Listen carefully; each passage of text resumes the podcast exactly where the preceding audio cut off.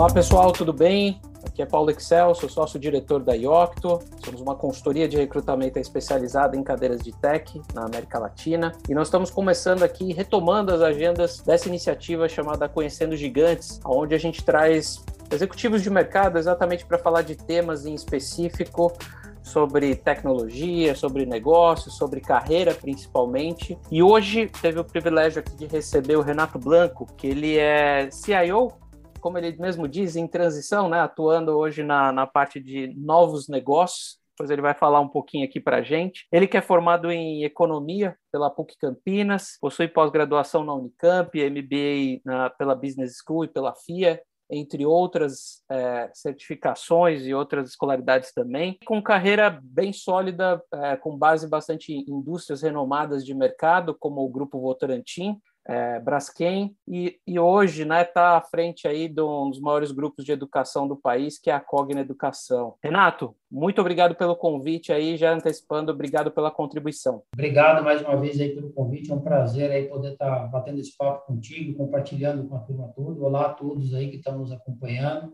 A ideia aqui hoje é falar um pouco aí de, de carreira, de é, experiência e, e, principalmente poder ajudar aí quem está em dúvida, quem está no momento aí também entrando nessa expectativa de, de carreira de tecnologia, é, o que eu puder contribuir, estou à disposição aqui, tanto aqui quanto nas redes sociais aí disponível para qualquer contato. Renato, acho que a primeira pergunta, né? Economista de formação, mas como que surgiu a tecnologia na sua vida? É, já é um, vamos dizer assim, é um long time ago aí, né? Um bom tempo atrás, aí lá perto do bug do milênio. Eu sempre fui muito curioso e muito inquieto e quando eu tive a oportunidade de me aproximar, né, mesmo não, trabalhando na área de negócio, é, eu sempre trabalhava muito próximo dos times de tecnologia é, da minha empresa, né, da minha ex-empresa onde eu iniciei a carreira. E aí, quando eu tive a oportunidade de fazer parte do time de implementação do ERP, né, estamos falando aí em 1996, né, já era uma implementação do RP SAP. A partir dali, eu, eu casei aquela expectativa, aquela ânsia que eu tinha, que era de transformar, de sempre mudar o status quo. É, eu sou uma pessoa um pouco inconformada com a situação atual. Então, a, a tecnologia naquele momento, os times, a dinâmica, e olha que 1996, falar de RP era, né, era quebrar uma barreira gigante. E aí, a partir dali, eu resolvi mergulhar de cabeça. Né? Até alguns falam, pô, você é louco, tal, você vai fazer uma transição da sua carreira, é, esse, esse boom aí vai acabar, vai vir o bug do milênio, e na verdade já se passaram aí quase 30 anos aí, onde eu atuo, atuo né, e atuei, atuo em tecnologia é, para ajudar o quê? A transformar os negócios e as pessoas. Né? Eu acho que esse é, o, esse é a mensagem principal. A tecnologia tem um papel mais do que fundamental nisso. Né? E eu me apaixonei por isso. Muito legal. Muito legal. E a gente vê que tem bastante, né, boa parte de executivos que começam, né, em uma área e depois fazem essa transição ao longo do curso e tem uma carreira ascendente, né, chegando ali a, a, a topos de posições executivas. A gente sabe que o profissional de TI ele é bastante versátil, né? Versátil uhum. quando eu falo, ele atua às vezes num segmento, obviamente aquele segmento puxa bastante ele para outras oportunidades e você é um exemplo vivo de que né, você teve um, um, elo muito forte com a indústria, né? A indústria é um grande implementador de ERPs de uma forma geral, né? Onde saíram ali os principais. Uhum. E você fez uma transição de carreira para um segmento de educação, né? Que é uma ponta, vamos dizer assim, totalmente diferente. Conta um pouco para a gente como é que foi essa transição, né? E, e como é que foram as aspirações exatamente para essa jornada? É, até um pouco aqui falando um pouco de perfil ideal de profissional, né? Eu até sou contra um pouco essa questão de rótulos de setores, né? Banco só com experiência em banco, varejo, varejo, porque a, a, eu acho que a beleza da coisa está exatamente na diversidade e no aprendizado de um setor para com o outro, tá? No, no início da minha carreira, eu trabalhei com serviço, né? Eu trabalhei um pouco é, dentro da consultoria, não só conduzindo projetos, mas desenvolvendo a consultoria. Quando eu já fiz uma primeira migração do setor, que eu fui para a indústria. E aí vivi ali praticamente 18 anos dentro da indústria, né? É, com muita profundidade, com muita experiência. Então, eu, eu acho que aqui, essa, essa visão de voltar novamente para o serviço, que é no caso da educação, obviamente tem sempre particularidades do negócio que você tem que mergulhar, entender. Então, acho que um, um dos pontos aqui de um, de um, novo perfil né, de profissional é ter é esse entendimento do negócio, essa se colocar um pouco no, no lugar do, do outro, né, do, dos seus pares, para poder entender a dinâmica e, e experiências de outros setores é, serviço para indústria e indústria para serviço que eu estou agora na educação, são totalmente factíveis, mais do que a gente imagina. Que muitas vezes o nível de maturidade das empresas, das indústrias, elas também divergem um pouco, né? Você tem ciclos, né, econômicos, cada negócio tem seu ciclo econômico. Essa aspiração, essa transição para a Cogna foi também trazer um pouco, né, um grupo jovem, né, apesar da gente já ter 60 anos de educação, né, um DNA de educação, mas como Cogna é um grupo né, que é mais jovem, né, tem 15, um pouco, um pouco mais de 15 anos, né, é uma empresa mais jovem. Então, como que a gente também pode ajudar trazendo alguma uma visão mais de processo, de organização, de distribuição de, de responsabilidade? Então, tem um pouco essa a gente acho que quebrar um pouco esse rótulo, Paulo, é importante, tá? Muitas vezes a gente fica vinculado a cara de banco só anda em banco, é, telecom só telecom, e é saudável.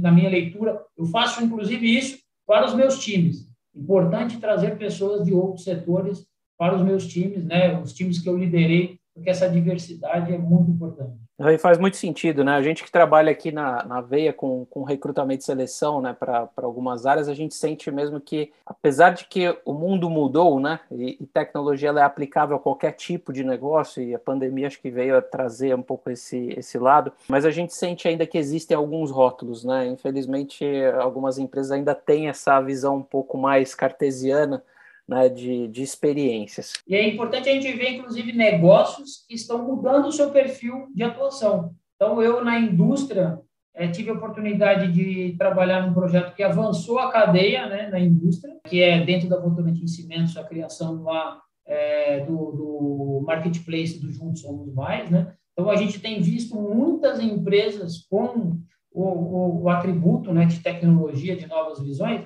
também mudando um pouco o seu cenário econômico da sua cadeia. Eu acho que isso colabora até mais de trazer profissionais que transitaram em N setores para poder ampliar um pouco essa visão. Tá? Isso é muito importante.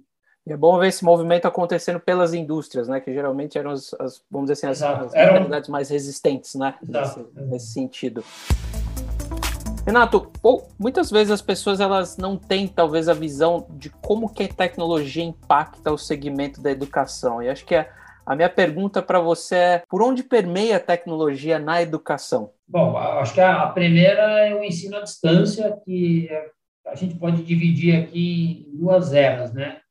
É pré-pandemia e pós-pandemia, né? De certa forma, pré-pandemia existia uma certa, vamos dizer, discriminação, uma certa resistência, ou até uma do tipo, não, não é possível ter um ensino à distância, um aprendizado à distância, ou se rotulava o aprendizado à distância já numa qualidade inferior do que o presencial. À medida que nós fomos aqui lançados para o momento de isolamento social por conta da pandemia global, na verdade não existe um, um outro meio que não fosse o e-mail, o, o meio digital, né, o meio remoto. A tecnologia, mais do que suportou o meio da educação, como suportou o meio de sobrevivência da sociedade. Né? Na verdade, a gente foi educação, foi atendimento alimentar, depois saúde, né? A gente viu aí a saúde com a telemedicina, que também era algo que estava travado, né? E hoje é, tenho amigos aí que trabalham no setor da saúde e é impressionante a, a velocidade, né? Que destravou, né? A, a, a pandemia destravou, né? Na, no processo de avanço de tecnologia na saúde, né? Então, no meio da educação, é, tecnologia é tudo. É, é você, muito se diz hoje do, do metaverso aí, né? Desde que o Mark Zuckerberg aí renomeou o Facebook no, no final do ano passado, ambientes onde você pode re, reproduzir a situação real, né? Com realidade virtual, realidade aumentada, tudo que você traz um pouco de tecnologia dentro da medicina, da engenharia, que hoje está presente já há bastante tempo nos nossos cursos aqui de, de graduação, né? A tecnologia que suportou durante o pedaço da pandemia, né? Durante o nosso ciclo aqui, nós estamos voltando basicamente com as aulas é, presenciais em 2022, né? Então, 2020 e 2021, praticamente 100% remoto, cursos presenciais e cursos à distância, né? Nós estamos retomando isso ao longo de 22. E a tecnologia foi mais do que fundamental para, inclusive, criar outro, outros meios de relacionamento com o aluno que nós não estávamos preparados, né? Tivemos que inventar, vamos dizer, a toque de caixa ali, como todo, toda a economia global, né? Teve que procurar é, formas de dar continuidade aos seus negócios. Nós também tivemos que criar cenários até reproduzindo um pouco mais da experiência, né? Tentando reproduzir um pouco mais da experiência presencial. Tá? Então, a, a, a tecnologia ela é mais do que permeia o processo de aprendizado, como é uma forma também de entregar conteúdo em lugares que talvez o acesso seja muito difícil. Só para dar um pouco de dimensão do nosso negócio, nós, nós temos 2 mil, pouco mais de 2.500 pontos de educação no Brasil, que são polos parceiros. Nós estamos em municípios ah, onde, na verdade, depois do Banco do Brasil e Caixa Econômica Federal, tem uma unidade de educação nossa. Né? Se o Brasil tem aí pouco mais de 5 mil municípios aí, nós estamos presentes em mais de 2 mil municípios no Brasil. Levar essa educação também no interior do Brasil ou em, em cidades, centros mais afastados, só é possível com a tecnologia e entregando uma educação de maneira é, remota, com qualidade, com quem está próximo de um centro econômico com quem está distante também de um grande centro econômico. Muito legal. Você vê como na né, questão da capilaridade, às vezes a gente não tem essa dimensão. E isso somado, né? Eu acho que entra num, num outro fator que eu acho que já trouxe alguns elementos aqui no, na sua ideia aqui de construção. Falando um pouco também dessa nova atribuição, né, do CIO isso. virando negócios, né? O como que a visão de tecnologia, né? E aí fica à vontade também para falar um pouco dessa nova empreitada, né? Obviamente aquilo que, que der para falar. Qual que é a tua visão também da tecnologia, né? Do aprendizado em tecnologia para a sociedade também hoje? Faz um elo isso daí com a tua nova atribuição também, Renato. Tá. Eu gosto muito de desenvolver times, de desenvolver pessoas, né? Tem, tem até um, recentemente eu li, eu li um livro até por conta do meu momento atual agora, que é do, do Peter Thiel, que é do fundador do PayPal, é Zero to One que ele, ele coloca que os negócios mais valiosos do futuro serão, é, é, serão resultado de líderes que ajudam a desenvolver pessoas e não torná-las obsoletas. Por quê? Porque a tecnologia ela vai passando na nossa vida, né? Então, o profissional que abraça também um pouco tecnologia, ele tem que ter o conceito lá do, do long life learning, né? Porque ele tem que passar pela sua vida. E aí, trazendo um pouco dessa minha experiência de sempre estar transformando organizações, pessoas, times, né? Passando pelo DNA da nossa empresa aqui de educação, será que a gente está dando atenção adequada para o desenvolvimento de tecnologia? Para como a gente, vamos dizer, leva a tecnologia para as pessoas, desenvolve novos profissionais?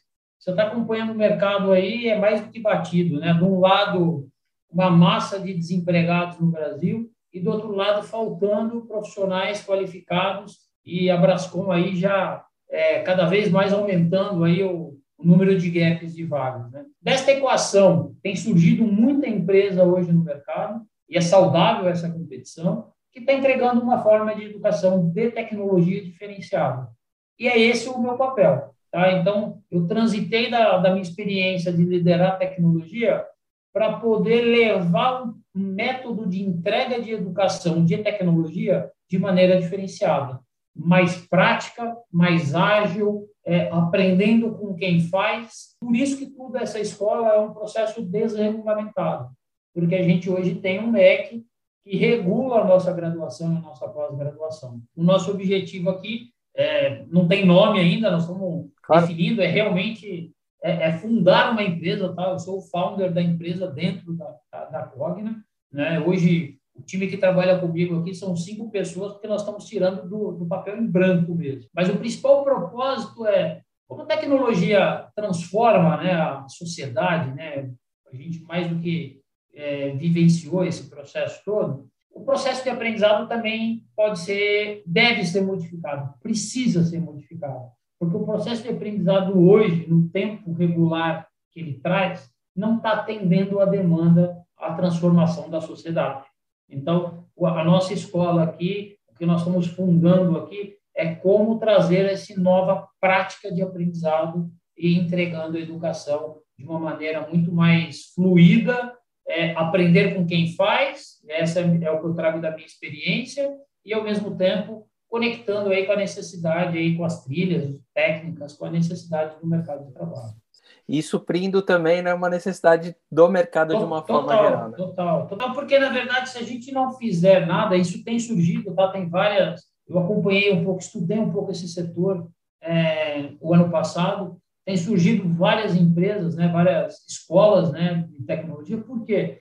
Porque o modelo tradicional não vai atender a necessidade das empresas. Na verdade, alguns setores, né, algumas indústrias, eles estão até com seu crescimento, vamos dizer, limitado por falta de capacidade, por falta de mão de obra preparada para suportar esse crescimento. Né? E, e, uma coisa que a gente viu muito na pandemia é, se já estava difícil para a gente, né, os nossos profissionais acabaram atendendo o mercado global, né? Verdade. E aí vários, vários profissionais hoje com emprego é, da sua residência, da sua casa, atendendo clientes nos Estados Unidos, na Europa, né? Então é, nós precisamos mudar isso. Esse é o propósito do, do meu novo vamos dizer, do meu novo desafio aqui Muito dentro legal. da Muito legal. Sem dúvida nenhuma, o mundo ficou ainda mais sem barreiras dentro desse mundo de tecnologia.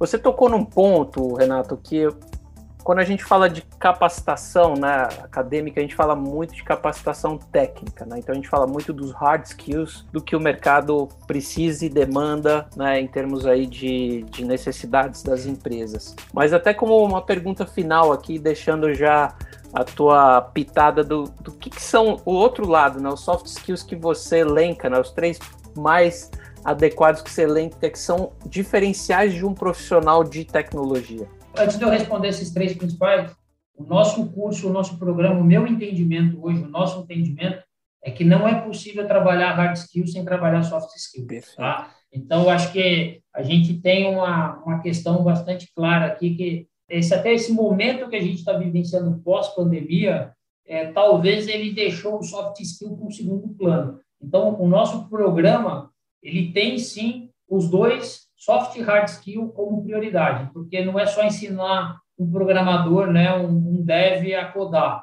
tem que ter habilidade. E aí, olhando já para essa visão do profissional de soft skills que eu considero é, bastante adequado, primeiro, tem que saber trabalhar em equipe, tem que saber trabalhar em time. Hoje, são poucos que chegam sozinhos e, na verdade, o jargão juntos somos mais fortes vale, né? Tem que trabalhar com uma escuta ativa, empatia, se colocar no lugar do outro. Trabalhar com escuta é, muitas vezes te ajuda a, a, vamos dizer, redirecionar uma prioridade ou redirecionar uma decisão, uma estratégia. E isso é importante, né? Eu, eu acompanho vários é, vamos dizer, podcasts, vários empreendedores, vários líderes de negócio. Ninguém acertou de primeira, né? Muitas vezes, inclusive, o cara acertou, né? Muitas vezes você fala assim, ah, você vê, ah, eu acertei, mas você nunca vê as 25 que eu errei lá para trás, né? Ter esse entendimento, ter essa escuta é fundamental, tá?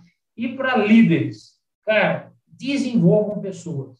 Na verdade, esse, isso que é, hoje a gente está nesse caos aqui dentro de tecnologia para a falta dessa mão de obra, porque também é um pouco de responsabilidade nossa de líderes de tecnologia em nunca ter colocado na agenda como uma prioridade o desenvolvimento contínuo de pessoas, né? Então a gente tem que fazer isso. Quem vai mudar uma sociedade não é ficar esperando só o, vamos dizer, a parte governamental regulatória, né? Quem muda são exatamente as pessoas que estão atuando nessa sociedade. Desenvolvimento de pessoas é muito importante.